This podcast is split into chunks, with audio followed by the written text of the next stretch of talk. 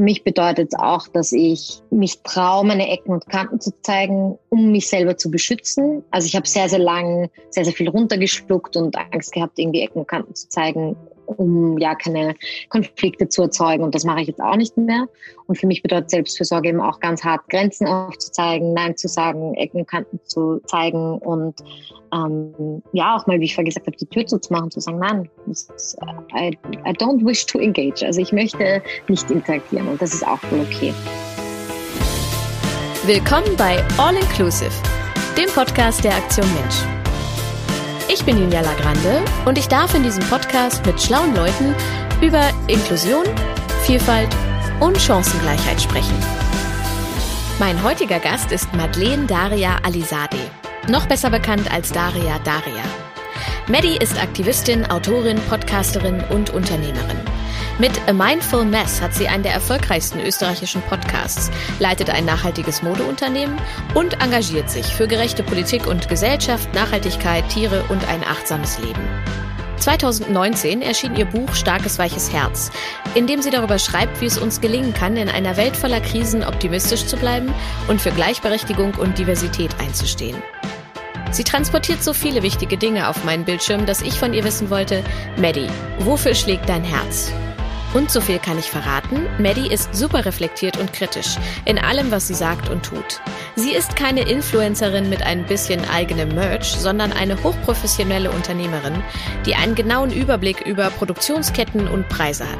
Wir sprechen über ihren Umschwung von Fast Fashion zu fairer Mode, ihre Community in den sozialen Netzwerken und ehrenamtliches Engagement. Ein kleiner Hinweis noch. Wie ihr vermutlich hören könnt, sprechen wir übers Netz miteinander. Und weil die Technik dieses Mal nicht so wollte wie wir, hört es sich eher an wie ein Telefonat. Das tut der Qualität des Inhalts aber keinen Abbruch. Und nun viel Spaß beim Zuhören. Hallo liebe Maddie, schön, dass du da bist. Hallo Ninja, danke für die Einladung. Wie geht es dir? Gut, wir sind in Tag zwei unseres harten zweiten Lockdowns und soweit geht's mir gut. Ich versuche meine äh, digitalen Aufnahmen zurzeit immer auf ein Zeitfenster zu legen, in dem mein Kind in der Kita ist. Wie machst du das mit Marianne? Sagst du dann so, ich muss jetzt sprechen, sei still? Also mit meinem Kind ist das ganz einfach. Die ist so gut erzogen. Nein, ähm, Marianne bellt eigentlich nur, wenn ähm, die Post klingelt. Und deswegen ähm, schalte ich für Audioaufnahmen immer die Klingel aus. Ähm, genau, manchmal hört man sie so tapsen, aber das ist ja eher cute als irgendwas. Aber Marianne ist ein sehr pflegeleichtes Kind. Okay, sehr gut. Ich mache am Anfang immer so ein kleines Spiel und äh, würde mit dir gerne ähm, das spielen, dass du die Sätze ergänzen musst. Ich fange an und du bringst die Sätze zu Ende. Du kannst auch gern dann danach noch was dazu sagen. Okay? Okay. Okay. Hunde sind für mich. Das schönste Geschenk. Bei Feminismus denke ich als erstes an. Simone de Beauvoir. Mein Vorbild ist mhm, Marianne. Wenn ich mich jetzt an einen anderen Ort der Welt beamen könnte, wäre das? Hm, wahrscheinlich irgendwo, wo es warm ist und wo Meer ist. Also irgend sowas wie Bali, glaube ich. Mein Lieblingsessen ist Lasagne oder Butterbrot. Ich entspanne am besten. Eigentlich im, so in der Natur und im Wald. Social Media ist für mich Manchmal schön, manchmal anstrengend. Die Modeindustrie ist mm, ziemlich komplex. Als ich das erste Mal mein eigenes Buch in den Händen hielt, habe ich mich total gefreut. mein bester Achtsamkeitstipp ist Atmen, bewusst atmen. Der letzte Podcast, den ich gehört habe. Erklär mir die Welt von Andreas Sator über die Corona-Impfung. Das war's schon. Jetzt können wir ins Gespräch. Prüfung bestanden. Schon bestanden, genau.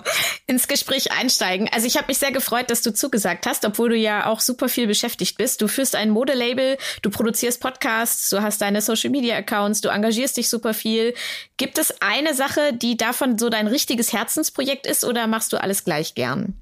Mm, also ich muss schon sagen, dass die Mode für mich ein ganz besonderes Herzensprojekt ist. Also Daria D ist für mich, weil ich das einfach, also ich trage es auch jetzt und das ähm, ist so was Greifbares und man kann sich da so schön austoben auch. Also die Mode ist auf jeden Fall, glaube ich, so mein, mein liebstes Kind von allen. Jetzt kann ich diese Frage, die sonst immer mir gestellt wird, endlich mal jemandem anders stellen. Wie schaffst du das alles? Was sagst du immer drauf, wenn du das gefragt Ich sage aber, ich mache ja nicht alles gleichzeitig. ähm, also ich habe Hilfe, ich habe ähm, ein ganz tolles Team, äh, tolle MitarbeiterInnen, die wirklich wahnsinnig tolle Arbeit leisten und ohne die würde ich das nicht schaffen. Und ich muss sagen, ich bin, meine Superkraft ist es, glaube ich, sehr effizient zu sein. Also wenn ich mich hinsetze, kann ich wirklich sehr viel in sehr kurzer Zeit machen. Ich bin auch eine echte Minimalistin, also ich mache immer nur, was notwendig ist und kann gut priorisieren. Und ich glaube, das hilft mir sehr bei dem Workload, den ich habe. Und dann ist es ja so, ich meine, das kenne ich auch so ein bisschen, äh, wenn man online sehr viel postet, dann denken die Leute immer, sie würden da das ganze Leben von einer Person sehen. Und das ist ja in Wirklichkeit nicht so. Wie viel würdest du sagen, zeigst du von deinem echten in Häkchen Leben? Mm, also wenn man alle Stories pro Tag zusammenrechnet, sind das vielleicht so fünf bis zehn Minuten von meinem Tag. Ähm, das ist immer mein echtes Leben, aber den Rest zeige ich halt nicht. Du hast es gerade schon erwähnt, Daria D heißt das Label, unter dem deine Kleidung erscheint. Ähm, erzähl mir doch mal von deinem Weg von der Fast Fashion Bloggerin zur nachhaltigen Unternehmerin. Gern. Ähm, also ich habe 2010 einen Blog gegründet und war eigentlich Stammkundin bei den ganzen Fast Fashion Läden. Ähm, auch weil das halt irgendwie leistbar war und man sich irgendwie jedes Wochenende ein neues Teil kaufen konnte und ähm, für jede Party, für jede Party mit Freunden irgendwie was Neues gekauft und ähm, war auch oft in meiner Freizeit einfach irgendwie so shoppen und keine Ahnung was und mir hat das irgendwie voll gut gefallen und habe dann auch auf diesem Blog halt, den ich da 2010 gegründet habe, ziemlich viel über Fast Fashion geschrieben und ich bin aber sehr politisiert aufgewachsen. Also mir war eigentlich immer so im Hinterkopf bewusst, dass das halt alles nicht gut produziert sein kann. Und habe dann aber 2012 angefangen, mich immer mehr damit auseinanderzusetzen. Und 2013 habe ich dann eine Doku gesehen, die heißt Gift auf unserer Haut. Da geht es um Ledergerbereien in Bangladesch. Gift auf unserer Haut ist eine Doku vom ZDF-Format 37 Grad. 2013 ist sie erschienen und hat hohe Wellen geschlagen. Die Bilder sind schwer erträglich. ArbeiterInnen in Bangladesch stehen in einer Brühe aus vermutlich krebserregenden Stoffen. Gequälte Tiere sind zu sehen und Kinder, die ganz normal in der Industrie mitarbeiten. Und das alles, damit wir günstig Leder und andere tierische Produkte auf unserer Haut tragen können. Dass diese Doku Maddie zum Umdenken gebracht hat, wundert mich nicht. Auf YouTube könnt ihr sie euch anschauen. Ohne schlechtes Gewissen könnt ihr danach allerdings nicht mehr in euren Kleiderschrank greifen die hat so den Schalter wirklich zum Umlegen gebracht. Also das war echt der Moment, wo es Klick gemacht hat.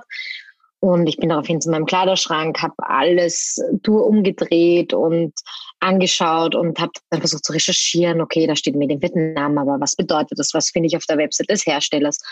Und bin darauf gekommen, dass ich eigentlich gar nichts weiß und dass Mode so ein wichtiges Thema in meinem Leben ist und mir so viel Freude und Spaß bereitet und ein kreatives Outlet ist, aber ich eigentlich wirklich gar nichts darüber weiß, was ich da trage. Und wenn man sich denkt, durch wie viele Hände das geht und wie viele Hände das berührt haben, was ich jetzt trage, ich weiß gar nichts darüber zu wissen, ist ganz schön schockierend. Und das war so der Zeitpunkt, also im Herbst 2013, wo ich dann gesagt habe, okay, ich möchte mich jetzt informieren und ich möchte über nachhaltige Mode schreiben. Und da ist es losgegangen und ähm, die Community hat dann, ist dann mit mir gewachsen und hat mit mir gelernt. Und ehrlich gesagt, zu dem Zeitpunkt dachte ich mir so, ja, kann ich jetzt zumachen. Ich habe schon ein bisschen Geld in meinem Blog verdient, hatte hat schon ein paar Kunden, Kundinnen, die aber alle aus dem kommerzielleren Bereich waren, nicht aus dem ethischen Bereich und man dachte, okay, ich muss mir jetzt halt einen anderen Job suchen. Und äh, es ist dann aber genau anders gekommen, was natürlich extrem schön ist und ich bin voll dankbar dafür. Wie ist es dazu gekommen, dass du dann gesagt hast, jetzt produziere ich meine eigenen Sachen? Das war eigentlich total organisch. Also alles, lustigerweise alles, was ich so in meinem Leben gemacht habe und was passiert ist, hat sich total organisch entwickelt. Ich habe das nie drauf angelegt und das ist irgendwie ganz cool, weil man dann irgendwie sehr selber mit der Aufgabe auch wachsen kann. Und es war so, ich hatte im Frühjahr 2017 eine Kooperation mit einem deutschen Ministerium, wo es darum ging, auf die ähm, prekären Umstände von Näherinnen in Indien aufmerksam zu machen. Und im Rahmen dieser Kooperation musste ich ein T-Shirt, das von einer indischen Schneiderin ähm, genäht wurde, durfte ich bedrucken mit einem Spruch. Und ich habe mir draufdrucken lassen mit einem schwarzen Siebdruck, Ethical und drunter stand äh, Green is the new black. Ich habe das dann gepostet, die Bilder, und dann haben mich plötzlich alle gefragt, woher ich dieses T-Shirt habe. Und dann war ich so, ah, eigentlich, ich möchte meinen Blog dieses Jahr ruhend legen. Eigentlich wäre sehr cool, ähm, jetzt vielleicht so Merch zu machen, weil dann kann ich auch ein bisschen kompensieren für die Einnahmen, die ich dann ja auch nicht mehr habe. Und habe dann angefangen eben gemeinsam mit einer Siebdruckerei in Passau äh, zwei T-Shirts und einen Stoffbeutel zu produzieren, also zu bedrucken, zu veredeln. Ich habe die Schnitte eingekauft zuerst und zu vertreiben. Und so ist es eigentlich entstanden. Und das Label hieß am Anfang noch Ethical. Und dann habe ich es aber umgebrandet auf Darete und wir haben dann auch nicht mehr mit eingekauften Schnitten und Siebdruck äh, gearbeitet, sondern wirklich von Null auf Schnitte entwickeln lassen, produzieren aktuell hauptsächlich noch in Portugal, haben aber jetzt schon die ersten Stücke, die wir auch in Serbien und in der Türkei produzieren haben lassen. Wie läuft die Produktion von einer neuen Kollektion ab? Sitzt du dann zu Hause und zeichnest die Ideen auf oder wie läuft das? Genau, also ich habe eine ähm, natürlich jemanden, der das kann. Also ich mache die Art Direction, Creative Direction. Ich kann keine Schnittzeichnungen machen, ich bin keine Designerin. Ich habe aber eben eine Kollegin, mit der ich mich hinsetze und dann sage ich hier, schau, ich hätte gern so einen, einen Bund, ich hätte gern solche Knöpfe, ich hätte gern so einen Kragen, ähm, die Struktur von dem Teil soll so sein. Dann sagt sie, okay, passt, ich habe so eine Idee, wie das sein soll. Dann macht sie mal eine Schnittzeichnung davon. Dann gehen wir auf die Suche nach den richtigen Materialien, das nennt sich Sourcing. Da suchen wir dann die richtigen Stoffe. Wenn irgendwelche Applikationen drauf sind, wie Knöpfe oder Reißverschlüsse, suchen wir das. Ähm, und dann geht es eigentlich richtig los in die Prototypen Herstellung, da macht die Fabrik dann, kriegt dann diese Schnittzeichnung, macht dann einen Prototyp, den kriege ich dann, bespreche mit ihr und dann kommen Änderungen und je nachdem, wie einfach oder nicht einfach das Teil ist, braucht es dann wenige oder mehrere Runden ähm, des Prototypings, bis dann das Teil fertig ist und serienmäßig in Produktion geht. Und ähm, du hast gerade schon gesagt, ihr habt äh, viel in Portugal produzieren lassen, aber äh, sattelt jetzt auch schon um in andere Länder. Die Kollektionen sind ja immer total fair und nachhaltig. Wie wird das überprüft? Hast du Zertifikate dafür oder legt ihr den Produktionsweg ein, einfach komplett offen? Genau, also wir selbst haben keine Zertifikate, weil wir zu klein sind. Also man muss sich vorstellen, zum Beispiel, um Fairware zertifiziert zu werden, muss man einen Jahresumsatz von 10 Millionen haben. Okay. Ähm, da sind wir, von den 10 Millionen Euro sind wir noch ein bisschen entfernt. Ähm, das heißt, wir als Marke uns zertifizieren zu lassen. Also wir könnten uns jetzt äh, Peter vegan zertifizieren lassen. Das ist nicht äh, so aufwendig und das sind nicht so viele Auflagen, aber ähm, zum Beispiel Fairware zertifiziert werden. Das ist einer der besten Zertifikate. Das können wir de facto einfach noch nicht. Unsere Factories sind teilweise zertifiziert, teilweise nicht. Teilweise nicht, weil es kleine Familienunternehmen sind. Also unsere Hauptfactory in Portugal hat 29 MitarbeiterInnen, wird geführt von einer Oma mit ihrem Sohn. Ähm, also sie hat die Factory gegründet und ihr Sohn hat es dann übernommen. Die füllen die Lieferscheine noch mit Hand aus. Also ähm, für die sich ein äh, Zertifikat, das ja auch sehr, sehr viel kostet, zu leisten, das äh, lohnt sich einfach nicht. Also da versuchen wir eine gute Mischung zu finden aus zertifizierten, zertifizierten Rohstoffen vor allem, also Biobaumwolle, ähm, und eben einfach, dass die Rohstoffe an sich zertifiziert sind.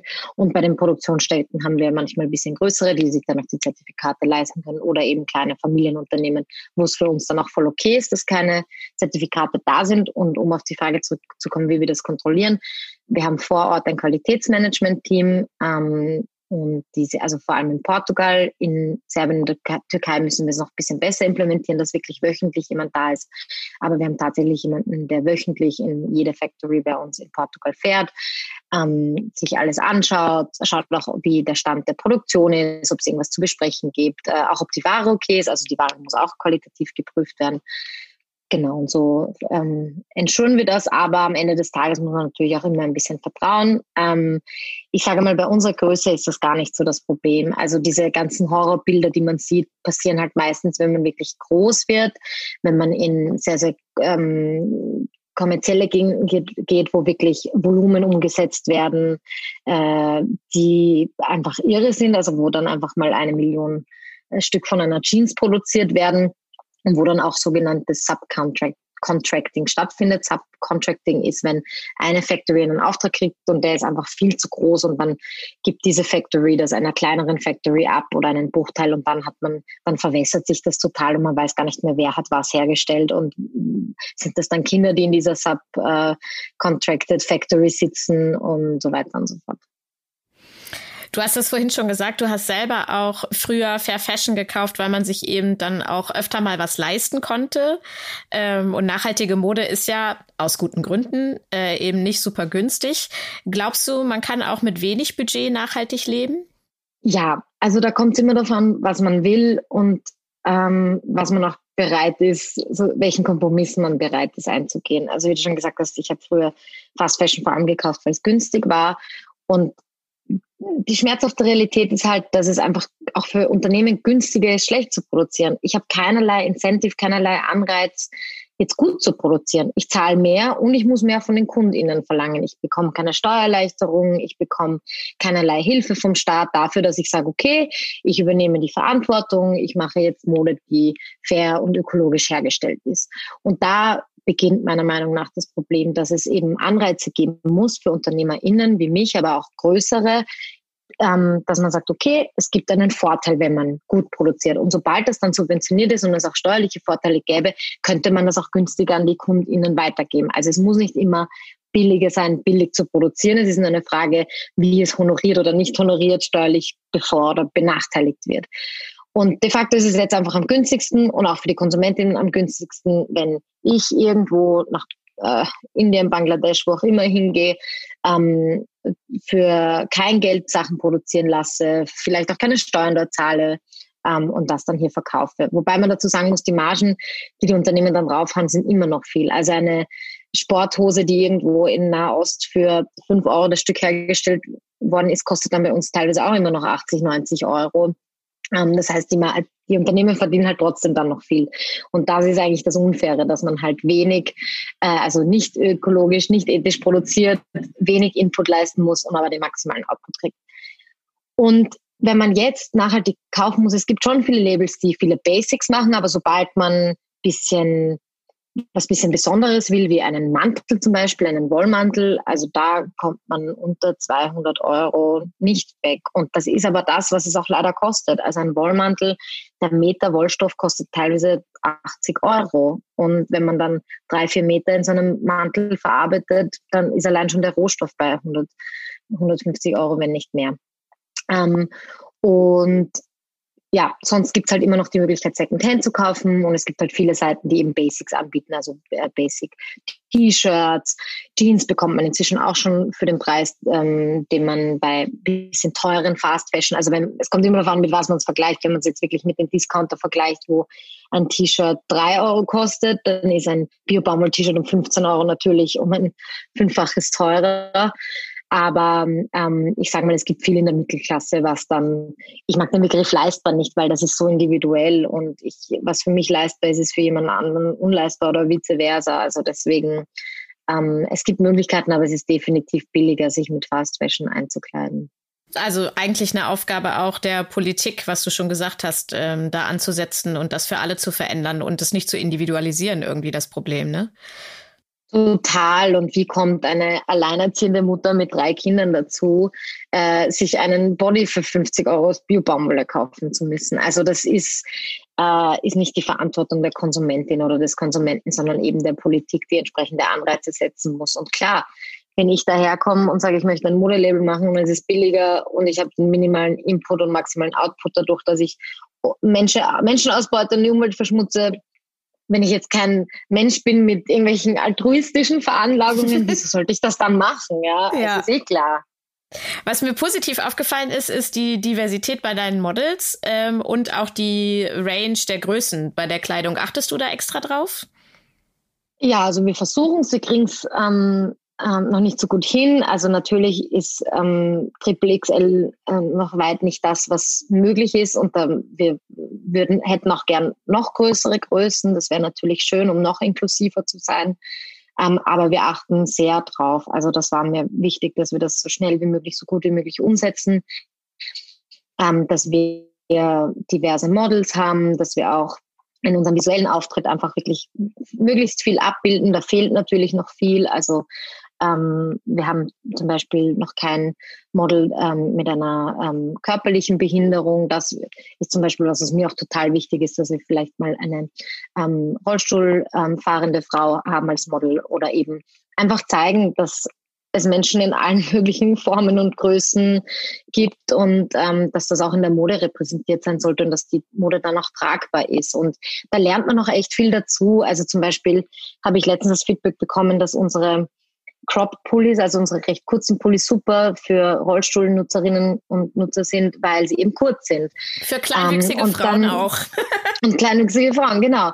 Cropped, cropped, cropped. Für alle, die nicht so bewandert sind im Fashion-Zirkus, aber trotzdem bis hierhin zugehört haben, cropped bedeutet wortwörtlich abgeschnitten. Die Pullover, von denen Maddie spricht, sind aber nicht mit der Schere zerschnippelt, sondern kurz. Shirts, die cropped sind, enden also nicht auf der Hüfte, sondern in der Regel in der Bauchnabelregion. Das ist hip und bringt viele neue Styling-Möglichkeiten mit sich. Viele Grüße von eurer Carrie Bradshaw. Und dann gibt's wieder welche, die sich total beschweren, dass unsere Sachen immer cropped sind. Also es ist auch so witzig, dass man halt dann ähm, versucht, in der Diversität auch merkt, wie, wie ähm, wie man halt auch aneckt manchmal. Also wie das manche dann zum Beispiel auch nicht mögen, wenn Sachen cropped sind. Und man aber sagen muss, naja, dann gibt es vielleicht eine längere Version und dann kannst du halt die nehmen. Ähm, oder zum Beispiel, ähm, ja, unsere Größen gehen halt nur bis Triple XL. Das ist auch bei weitem nicht das, was das Spektrum hergibt. Und das ist halt wichtig. Und wir dachten am Anfang auch, wir skalieren es einfach ganz normal rauf, die Größe. Aber du kannst eine XXXL nicht genauso skalieren, ähm, wie du von S bis L skalierst, weil du sonst eigentlich immer nur zwei Zentimeter über dran tust. Aber eine Frau, die Triple XL trägt, die hat vielleicht andere Bedürfnisse. Vielleicht hat sie eine größere Oberweite oder vielleicht ähm, hat sie sehr schmale Schultern, aber dafür recht, einen recht ähm, äh, breiten Oberarm. Also das ist halt Dinge, die man halt berücksichtigen muss und die man lernen muss. Und das Problem ist selbst unsere Schnittzeichnerin, die sehr viel Erfahrung hat, die ist das auch nicht gewohnt, weil kein Label das macht. Das heißt, selbst wenn jemand 20 Jahre in einem Betrieb gearbeitet hat und sich super mit Schnittzeichnungen auskennt, die Person wird sich nicht damit auskennen, wie man inklusive Mode macht, weil das einfach nicht gelehrt und gelernt wird. Und deswegen lernt man da ein bisschen on the job und da äh, lernen wir und ich auch sehr viel, während wir ähm, das halt probieren, inklusiver zu werden. Aber es ist halt auf jeden Fall eine Reise. Und so ein bisschen außergewöhnlich ist das für euch ja auch. Ich habe den Eindruck, dass die Modebranche auch, wenn sie diverser wird, immer noch sehr von dem normschönen, oft noch weißen und äh, sehr schlanken Typen äh, bestimmt wird. Ist das auch dein Eindruck? Oder ändert sich da hm. langsam was? Also es ändert sich was, aber es ist auf jeden Fall mein Eindruck. Also es, es ist ja auch, vor allem ich merke es halt ich bin in meiner Bubble und da sind alle sehr aufgeklärt und auch den Labels, die ich folge und so. Aber ich muss sagen, ich habe mich gefreut. Ich war letztens auf der Website von Lululemon und das ist ja, sind ja bei Gott nicht nachhaltig oder irgendwas und äh, haben auch sehr, sehr viele ähm, mehrgewichtige Frauen auf ihrer Website und das finde ich super, dass auch vor allem diese ganze Fitness, Yoga, Blase, die ja wirklich sehr, sehr von weißen, schlanken Frauen geprägt ist, dass die auch anfängt, ähm, keinen normschönen Körper zu zeigen. Und die Sache ist, ich glaube, viele stoßen sich am Anfang, wenn sie sehen, weil es so ungewohnt ist. Aber ich glaube, je mehr wir sehen, desto normaler ist es und desto eher nehmen wir es als die Normalität, weil es einfach war, weil es einfach die Normalität ist. Und das ist halt so absurd, dass wir halt das, was wir visuell präsentiert bekommen, nur so ein kleiner, kleiner Bruchteil ist von dem, wie Menschen ausschauen. Hast du eine Vision davon, wo es mit deinem Label noch hingehen soll? Mm, die 10 ja, Millionen knacken? Also 10 Millionen Umsatz. Ähm, äh, mein Geschäftspartner hat gesagt, nächstes Jahr machen wir das. Ich bezweifle es. Sind wir noch weit davon entfernt. Aber ähm, nein, also ich würde mich freuen, wenn wir eine echte Konkurrenz werden zu gleichpreisigen Fast Fashion Labels. Also wenn jemand sagt, okay, ich überlege mir jetzt einen Pulli zu kaufen, ich überlege mir den dort zu kaufen, wo er genauso viel kostet wie bei uns und dann sagt, nein, ich kaufe ihn dort, weil ähm, schaut genauso cool aus. Und ich finde es auch cool, wenn Leute gar nicht wissen, dass wir nachhaltig und alles Mögliche sind, sondern einfach die Sachen kaufen, weil sie sie cool finden. Und das ist für mich immer der Anspruch, weil ich war nie zufrieden mit diesen Öko-Klamotten und ich bin halt gern zu Zara und M und Co. gegangen. Mir, mir gefallen die Sachen dort und ich finde es halt cool, einfach eine echte Alternative zu werden und auch ein bisschen eine Konkurrenz zu werden, dass wir auch zeigen, das ist ein Businessmodell, das rechnet sich, man kann so wirtschaften, man kann so als Unternehmerin die Dinge angehen und das ist mir total wichtig, da auch so ein Exempel ähm, zu ähm, zeigen. Ich habe als Teenie unter anderem Unterschriften gegen den Walfang gesammelt. Äh, wie war das bei dir? Wolltest du schon immer die Welt retten? Ich hatte schon immer so ein bisschen einen Robin Hood-Komplex. Ähm, und als Kind war mein Lieblingsbuch dieses Buch Der Regenbogenfisch. Das ist dieser ja. Fisch, der seine ganze Schuppe herrscht. Aber in Retrospektive und auch in Therapie habe ich gelernt, ist eigentlich nicht so gut. also auch der Regenbogenfisch ist eigentlich kein gutes Beispiel von helfen. Ähm, also äh, ich glaube, ich war immer ein sehr soziales Kind und ich bin aber auch so aufgewachsen. Also mein Papa war politischer Aktivist, ähm, meine Mutter ähm, hat bei den Sozialdemokraten gearbeitet. Also ich war halt immer ähm, in einem Environment, das halt sehr politisiert war und sehr viel von sozialer Gerechtigkeit geprägt war. Und ich glaube, deswegen habe ich es einfach am Schirm. Und ich bin sicher, dass was man so einen Gutmensch nennen würde, aber ich bin genauso egoistisch und, ähm, und, und äh, lerne auch und kann auch Nein sagen und kann auch die Tür mal zumachen. Und das ist irrsinnig wichtig, dass man das auch kann. Ich habe so ein bisschen den Eindruck, dass so ähm, die Leute, die jetzt so 16, 17, 18 sind, also so ein bisschen die Generation nach uns, viel mehr politisch ist, als ich es beispielsweise damals war und auch viel mhm. organisierter, so mit Fridays for mhm. Future mhm. und Black Lives Matter und anderen Themen. Ist das auch dein Eindruck? Ähm, also nachdem ich schon ab 13 regelmäßig auf Demos war, habe ich nicht das Gefühl, dass sie politischer sind, aber ich habe das Gefühl, sie kennen sich extrem gut aus und das mit dem Organisiertsein habe ich auch krass das Gefühl. Also ich bin früher halt einfach nur auf Demos mitgegangen und ich war auch Teil einer politischen äh, Gruppierung aber das war alles viel mehr Underground und viel mehr alternativ. Und jetzt ist es halt wirklich salonfähig. Und sie haben es halt geschafft, das wieder in die Popkultur zu holen. Also das, was wir so in den 68ern hatten, das heißt wir, ich war dann nicht geboren, aber ist halt in den 68 damals, als ich, im, als ich im Vietnamkrieg war. Ähm, nein, also die, sie sind jetzt auf jeden Fall sehr organisiert und sie haben es eben geschafft, seine Popkultur daraus zu machen und ähm, es cool zu machen. Und das ist halt das Schöne, dass man halt auf TikTok dann politisch motivierte Videos sieht und Politik auf der Agenda ist. Und das finde ich halt richtig cool. Du hast in deinem Buch Starkes weiches Herz unter anderem geschrieben, mal bin ich Heuchlerin, mal eingebildete Selbstdarstellerin und beziehst dich damit auf die Reaktionen in den sozialen Netzwerken. Wenn man dir aufmerksam folgt, dann äh, bekomme auch ich den Eindruck, dass es eigentlich völlig wurscht ist, was du machst, weil es wird an jeder Stelle irgendwas gefunden, das man mhm. kritisieren kann. Ist, geht's dir das auch so damit? Ja, auf jeden Fall. Also ich glaube, ich habe noch nie irgendwas gepostet oder gemacht oder gesagt, was nicht kritisiert wurde. Ähm, also man findet immer was und ich glaube, da war auch das Learning für mich so, einfach das Big Picture und das große Ganze nicht zu vergessen und sich auch gar nicht auf so kleine Diskussionen irgendwie einzulassen. Woran liegt das, meinst du, dass Leute manchmal so auf dich reagieren, so krass? Also ich glaube, das hat verschiedene Gründe. Erstens biete ich eine, also erstens kann jemand einfach anderer Meinung sein. Ähm, Gerade jetzt, ich habe äh, kürzlich was übers Impfen gepostet, da sind einfach viele Menschen anderer Meinung. Und wenn ich mich klar pro Impfung positioniere, dann wird es viele Menschen geben, die anti-Impfung sind und die ähm, das dann kritisieren. Dann, glaube ich, gibt es viele Menschen, die sehr kleinlich sind, also die an einer Message viele kleine Dinge sehen, die man eventuell noch irgendwie ändern könnte, dass das passt.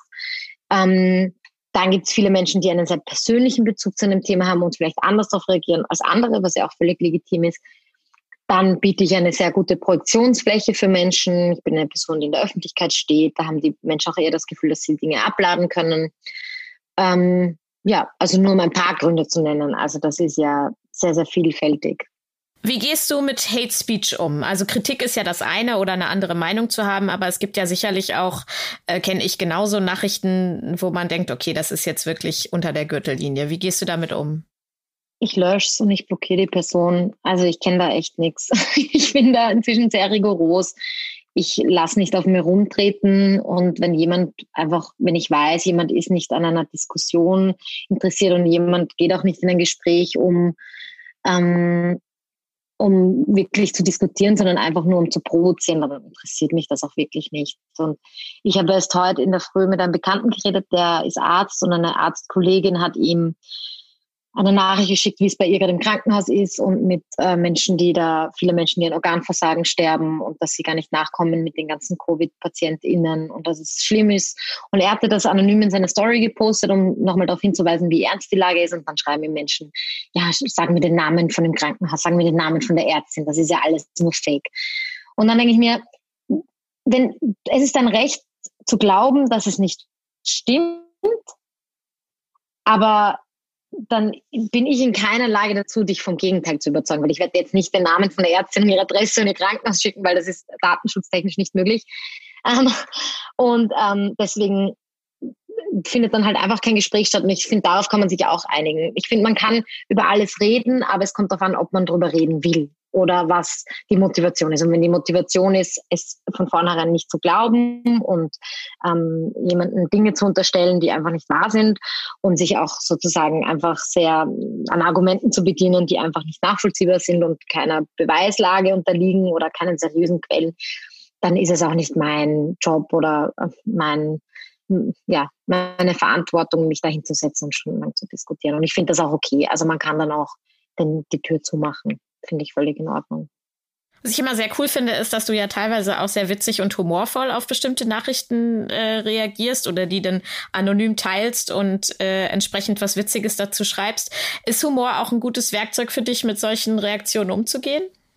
Absolut. Also ich muss ein bisschen immer aufpassen, dass ich nicht zu zynisch werde, aber für mich ist es für mich ist es definitiv der beste Coping-Mechanismus und mit allem, also auch wenn es um mentale Gesundheit geht und alles, was mich irgendwie selber betrifft, ist es für mich einfach ein super Coping-Mechanismus. Und da muss man immer betonen, es ist ein Unterschied, ob du selber davon betroffen bist oder ähm, eine andere Person. Also zum Beispiel, ich finde es auch voll okay, dass ich über meine Depression Witze mache, aber wenn jemand, der noch nie eine Depression hatte, darüber Witze macht, finde ich, ist es was anderes. Oder mhm. ähm, wenn meine persischen Freunde äh, es witzig finden, fremdenfeindliche Witze über sich selber zu machen oder sich äh, Spitznamen zu geben, weil das ihr Coping-Mechanismus ist, dann finde ich, ist das auch okay, versus wenn das jemand macht, der nicht betroffen ist. Das finde ich ist immer wichtig zu betonen. Ähm, aber ja, es ist ein, ein ähm, Coping-Mechanismus, der total hilft und ich finde, ähm, man kann das zwischendurch auch brauchen, dass man einfach über was lacht. Und das heißt auch nicht, dass man es nicht ernst nimmt, sondern das heißt, dass man vielleicht mal eine Minute braucht, um darüber zu lachen und durchzuatmen. Gibt es auch Austausch mit deinen Followern, zum Beispiel auf Instagram, von dem du profitieren kannst? Absolut. Also ich kriege regelmäßig super Input von FollowerInnen, ähm, Hinweise, ähm, Anstöße, Inspiration. Also das ist ja es ist ja schon oft ein bisschen One-Way-Kommunikation, weil es einfach so viel ist, was ich kriege und ich einfach auf vieles nicht antworten kann. Aber wenn ich dazu komme und das lese und ähm, das durchsortiere, dann sind da sehr, sehr viele super Nachrichten dabei, ähm, die mir auch neue Denkanstöße geben. Und ich poste dann ab und zu auch mal Screenshots in die Story, wenn mich jemand auf was hinweist und ähm, bin dann auch immer sehr dankbar, dass die Leute sich die Zeit dafür nehmen. Wie betreibst du für dich Selbstfürsorge? Mm, also für mich ist Selbstfürsorge, dass ich ganz genau darauf höre, was mir halt mein Körper sagen will, weil ich finde, mm, ich merke sehr schnell, wenn es mir nicht gut geht oder die Alarmzeichen sind sehr prägnant und Selbstfürsorge bedeutet für mich, dass man darauf hört. Ähm, für mich bedeutet es auch, dass ich mich traue, meine Ecken und Kanten zu zeigen im Zuge um mich selber zu beschützen. Also ich habe sehr, sehr lang sehr, sehr viel runtergeschluckt und Angst gehabt, irgendwie Ecken und Kanten zu zeigen, um ja keine Konflikte zu erzeugen. Und das mache ich jetzt auch nicht mehr. Und für mich bedeutet Selbstfürsorge eben auch ganz hart, Grenzen aufzuzeigen, Nein zu sagen, Ecken und Kanten zu ähm, zeigen und ähm, ja, auch mal, wie ich vorher gesagt habe, die Tür zuzumachen, zu sagen, nein, ist, I, I don't wish to engage. Also ich möchte nicht interagieren und das ist auch voll okay. Ähm, und wie das konkret ausschaut, also für mich ist es vor allem, wenn ich das Handy mal abdrehen kann, äh, dass ich mich jeden Tag bewegen kann, dass ich in die frische Luft komme, ähm, dass ich genug Schlaf bekomme. Aber auch so Dinge wie Medikamente. Ich nehme ähm, seit ein paar Monaten jeden Tag Medikamente und das ist für mich auch Selbstversorge, weil ich jeden Tag etwas nehme, was mein Leben leichter macht und mein Leben schöner macht. Und ähm, also auch so was ganz Banales eigentlich. Du nutzt deine Kanäle ja auch viel, um auf soziale Missstände, den Klimawandel oder Tierquälerei aufmerksam zu machen. Ähm, ist dir das wichtig, dass dann so ähm, besonders auch solche Themen irgendwie zu spielen? Ja, also ähm, ich finde, es braucht immer eine gute Mischung, dass Menschen auch nicht zu überfordert werden und wir hören halt sehr viele Hilfsbotschaften und gerade jetzt ist einfach sehr viel. Aber ja, also diese alles, wo es um Gerechtigkeit geht, ist sicher mein Thema, egal ob es um um die Umwelt, den Menschen, das Tier geht. Äh, und je nachdem, was auch gerade aktuell ist, jetzt war Abtreibung gerade ein sehr aktuelles Thema, Impfung, ähm, also auch worüber irgendwie aktuell gesprochen wird, das versuche ich dann immer auszugreifen und halt, wenn nötig, Content dazu zu machen. Glaubst du, mit mehr Reichweite kommt auch mehr Verantwortung? Mm, ja, wobei ich finde, die Verantwortung ist gleich. Also wenn ich Mutter bin und ein Kind habe, habe ich auch sau viel Verantwortung und da habe ich nur eine oder zwei oder wie viele Kinder man auch immer hat, habe ich auch oder als Vater. Ähm, und also ich glaube, man hat sehr viel Verantwortung, aber ich glaube nicht, dass man die Verantwortung nur in die Hände derer geben sollte, die 300.000 Instagram-FollowerInnen haben oder berühmt sind oder in der Öffentlichkeit stehen. Natürlich ist ähm, der, das, die, die Reichweite größer und man, man streut schneller und mehr. Aber ich glaube, dass die Verantwortung bei uns allen liegt. Und ich glaube auch nicht, also ich will auch nie so eine Moralapostel sein, die sagt, jeder muss sich seiner Verantwortung bewusst sein, weil das musst du nicht. Du kannst auch, wenn du willst, durchs Leben gehen, tun, was du willst und wieder sterben. Es ist voll okay. Es ist, niemand sagt, dass du das machen musst. Also es ist eine freie Entscheidung und ich finde, das muss man den Menschen auch einräumen. Und ich persönlich möchte solidarisch handeln. Das heißt aber nicht, dass das andere machen und dass ich das von anderen erwarten kann. Ich wünsche es mir natürlich, aber wer wäre ich, dass ich das anderen Menschen vorschreibe oder sage, dass so hast du zu leben. Ähm, gibt es etwas, wofür du dich ehrenamtlich engagierst? Immer wieder. Also früher habe ich das noch mehr gemacht, weil ich auch mehr Zeit hatte. Also gerade in geflüchteten Unterkünften oder Kleidung sortieren oder Essen äh, aus, ähm, ausgeben. Ähm, ich habe äh, in Tierheimen volontiert, in ähm, Wohnungslosenheimen. Also ich habe schon ziemlich viel gemacht. Jetzt ist es eher in der Form von, dass ich sage, okay, ich nutze die Reichweite. Also zum Beispiel vor kurzem ähm, habe ich eine Spendenaktion gemacht für einen Lebenshof, die bedroht werden von Tierquälern und dann haben wir an einem Tag fast 10.000 Euro gesammelt. Und da ist der Hebel natürlich wesentlich größer, wenn man da sehr schnell auch viele finanzielle Mittel aufstellen kann und dann andere Dinge möglich gemacht werden, als wenn ich mich hinstelle und irgendwas anderes mache. Und man muss auch sagen, diese, ich finde auch die ehrenamtliche Arbeit sehe ich auch ein bisschen kritisch, weil um ehrenamtlich zu, also um, so, um in einem sozialen Beruf zu sein, bedarf es einer sehr umfangreichen, langwierigen, schwierigen Ausbildung. Und oft kommen Menschen dann daher, und das habe ich in der Vergangenheit sicher auch, ähm, also bin ich sicher nicht ausgenommen, die dann sagen, ach, ich helfe jetzt einen Tag ehrenamtlich aus und dann gehe ich wieder nach Hause und fühle mich gut. Ja? Also auch dieses White Savior Ding. Und da muss man halt wirklich vorsichtig sein, weil es ist extrem viel Arbeit, eine ehrenamtliche Mitarbeiterin einzuschulen, ihr alles zu zeigen. Ähm, und da kann man nicht einfach nur einen Tag hingehen und dann wieder gehen. Also es ist auch, finde ich, wichtig, dass man, wenn man sowas macht, auch mit der Absicht macht, da langfristig, nachhaltig beteiligt zu sein und das halt nicht nur an einem Event zu tun. Wenn ihr jetzt denkt, ja, ich hab Bock, mich nachhaltig und vernünftig ehrenamtlich zu engagieren. Dann schaut doch mal bei der Freiwilligen Datenbank der Aktion Mensch vorbei. Auf freiwilligendatenbank.de findet ihr das passende langfristige Engagement in eurer Nähe und für eure Möglichkeiten. Ihr könnt eure Postleitzahl eingeben, einen kleinen Test machen, welcher Engagementtyp ihr seid und ihr bekommt Tipps für euer Engagement. Ich habe mich auch schon durchgeklickt und kann euch sagen, da ist wirklich für alle was dabei. Aber natürlich ist es bei mir wie bei vielen anderen Leuten, die in der Öffentlichkeit auch stehen, so, dass man oft für ein Event angefragt wird oder ähm, halt an, an speziellen Daten sich dann hinstellt und dass das halt auch was mit Publicity zu tun hat und man dann auch die bisschen einfach die Rolle der Botschafterin oder des Testimonials übernimmt und das ist dann halt ähm, immer auch nochmal was anderes kriegst du ja wahrscheinlich auch viel mehr Anfragen, als du ähm, annehmen oder verwirklichen kannst. Fällt dir das dann manchmal schwer, bei so bestimmten sozialen Themen das dann abzulehnen? Total. Also das ist echt schwierig, weil es kommen so viele rein und wir müssen so viele absagen. Also mit wir meine ich ähm, mein Management, das sich um alles kümmert und ich gemeinsam. Und ja, bei sozialen Themen ist es natürlich nochmal schwieriger und ähm, man fühlt sich dann halt auch schlecht. Aber auf der anderen Seite ähm, darf man sich auch nicht schlecht fühlen deswegen. Also ich glaube, ähm, wenn man keine Zeit hat oder die Kapazität nicht hat, dann versteht das ja auch jeder und das ist auch voll okay. Du hast äh, gerade schon gesagt, wir haben aktuell irgendwie eine Hiobsbotschaft äh, nach der anderen. Ähm, gibt es trotzdem etwas, was dir hilft, so positiv zu bleiben für die Zukunft?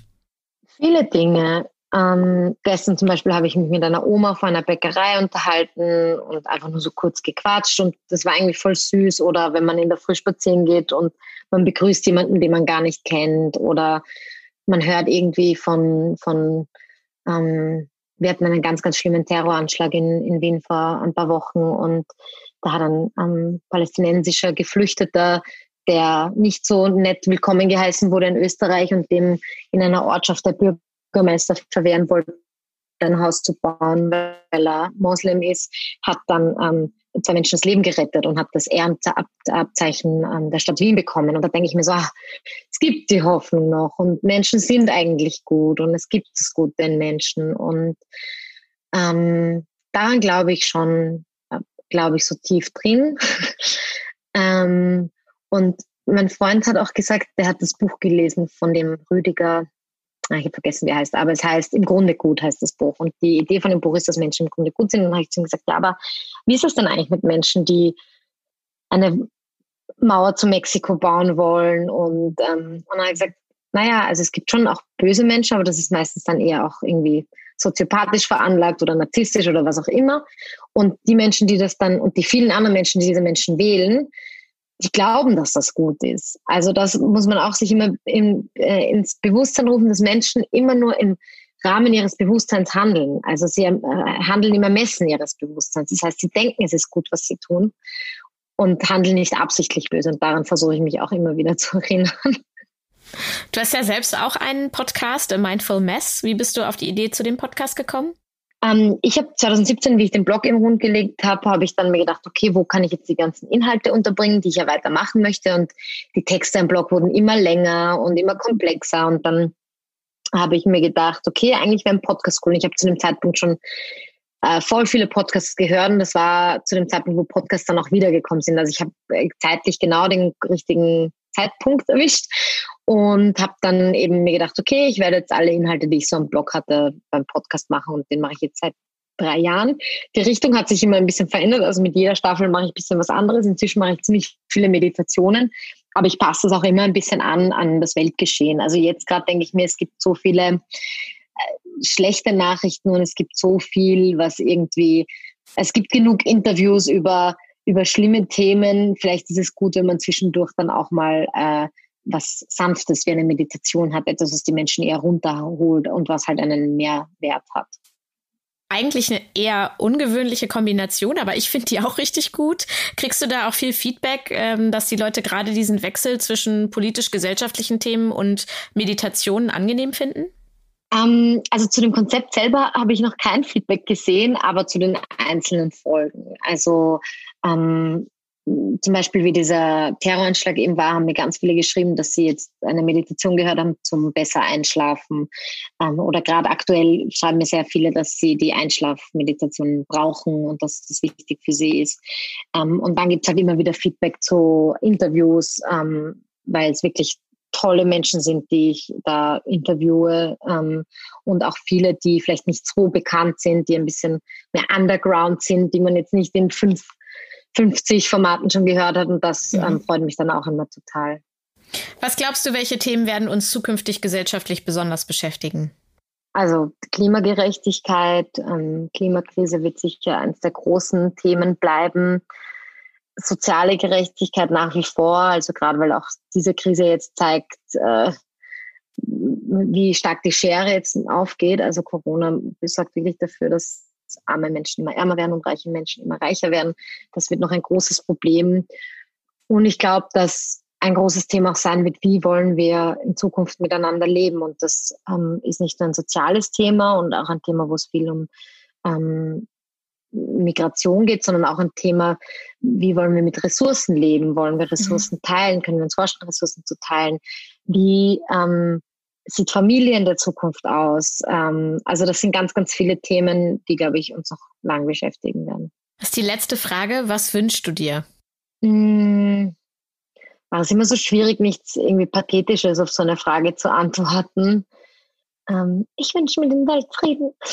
äh, Auch das wäre ja okay.